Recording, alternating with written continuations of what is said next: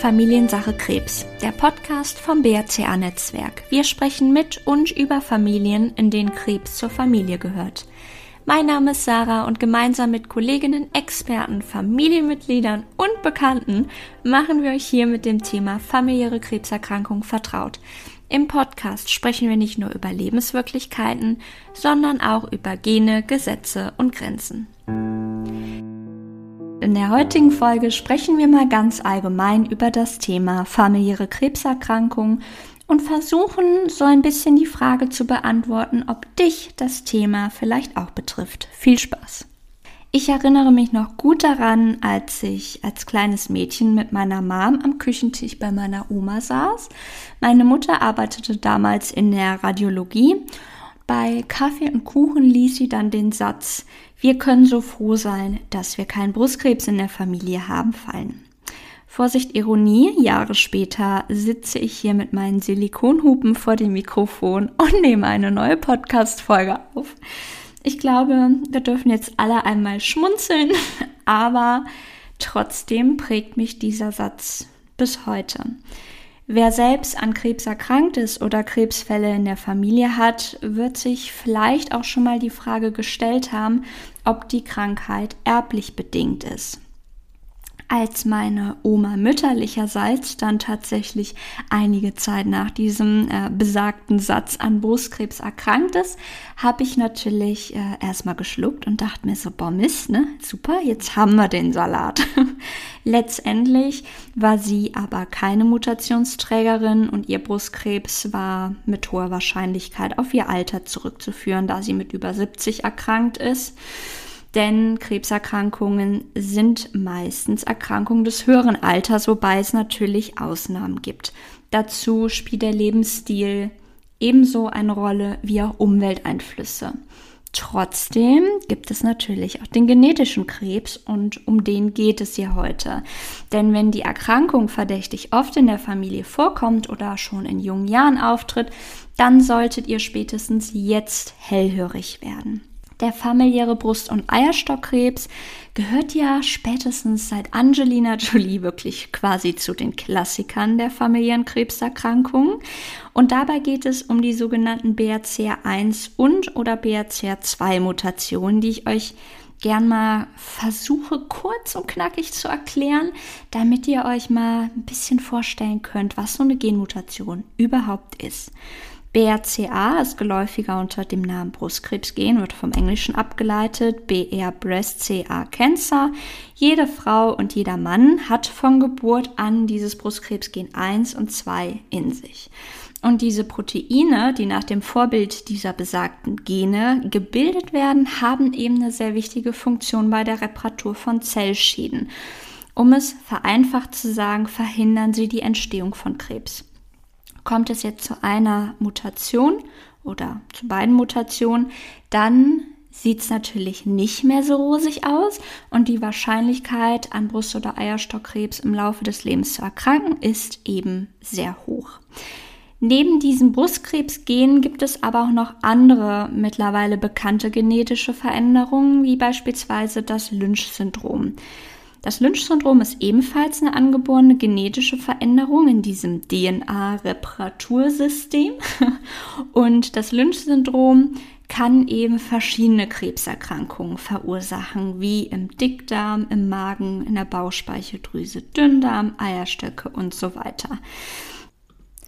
Jetzt wird es noch komplizierter, denn neben der Gruppe der Familien, bei denen eine der vorgenannten Mutationen gefunden werden, gibt es auch noch das große Kollektiv der sogenannten nicht informativ getesteten Personen.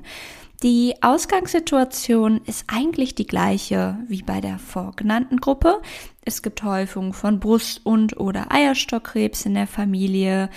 Die Frauen erkranken ebenfalls jung an Brustkrebs, aber es wird in der genetischen Testung keine Genveränderung gefunden, keine bekannte Genveränderung. Man geht heute davon aus, dass auch diese Familien eine oder möglicherweise auch mehrere genetische Veränderungen tragen, die ebenfalls eine Krankheit auslösen können.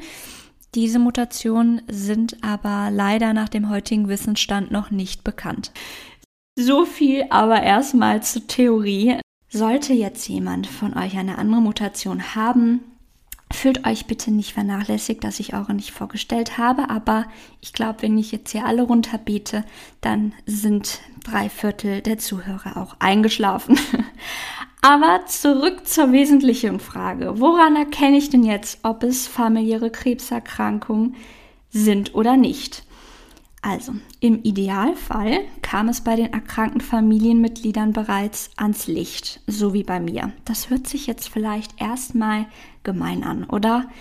Aber die Sache macht es natürlich nicht einfacher, wenn in der Familienhistorie so vage unterm Weihnachtsbaum gesagt wird, ja, es gab da mal Tanten, die an Brustkrebs gestorben sind. So, ja, danke. Also es hatte ich tatsächlich mütterlicherseits. Also wer weiß, äh, welche tollen Geschenke in meiner DNA noch auf mich warten. Aber gut, jetzt sind die Brüste eh ab. Also das Thema ist schon mal durch. Aber solche vagen Aussagen sind natürlich, also da kann man einfach nicht viel mit anfangen.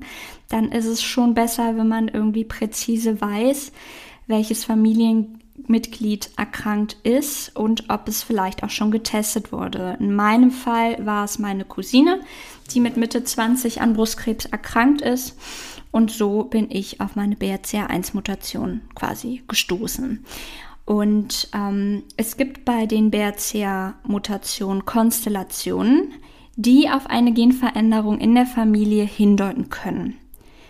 Jetzt tut es mir leid, dass ich schon wieder zurück auf die Theorie komme. Ich verspreche euch, die nächste Folge wird, weiß ich nicht, ein bisschen abwechslungsreicher. Versprochen. Aber ja, die Konstellation möchte ich euch natürlich jetzt nicht alle runterbeten. Ich picke einfach mal drei bis vier raus und die ganze Übersicht dieser Einschlusskriterien, wo ihr halt festmachen könnt, ob so eine Gentestung für euch überhaupt in Frage kommt oder nicht, die packen wir euch natürlich mit in die Info. Diese Kriterien, die ich jetzt ähm, vereinzelt vorstelle, umfassen Verwandtschaftskonstellationen vom ersten bis dritten Grad. Also ein Beispiel. Ein Einschlusskriterium für einen Gentest kann sein, dass ihr mindestens drei Frauen in der gleichen Linie, sprich mütterlicher oder väterlicherseits habt, die in der Familie an Brustkrebs erkrankt sind. Dabei ist es nicht wichtig, wie alt die Frauen zum Erkrankungszeitpunkt waren. Eine weitere Konstellation kann aber auch sein, dass wir mindestens eine Frau mit Brustkrebs in der Familie haben, die jünger als 36 Jahre alt war, als sie von der Erkrankung erfahren hat, so wie es beispielsweise in meiner Familie der Fall war. Es kann aber auch sein, und da finde ich, wird es jetzt wirklich spannend, dass ihr in eurer Familie einen Mann habt, der an Brustkrebs erkrankt ist. Denn auch Männer haben Brüste. Auch sie haben Brustdrüsen und auch sie können Brustkrebs bekommen. Natürlich mit einer komplett anderen und viel geringeren Wahrscheinlichkeit, aber es kann eben vorkommen. Also immer schon hellhörig werden, wenn ein Mann in der Familie Brustkrebs hat oder hatte. Das letzte Kriterium, was ich kurz anreißen möchte, ist, dass es eine Frau in der Familie gibt, die vor ihrem 80. Lebensjahr an Eierstockkrebs erkrankt ist.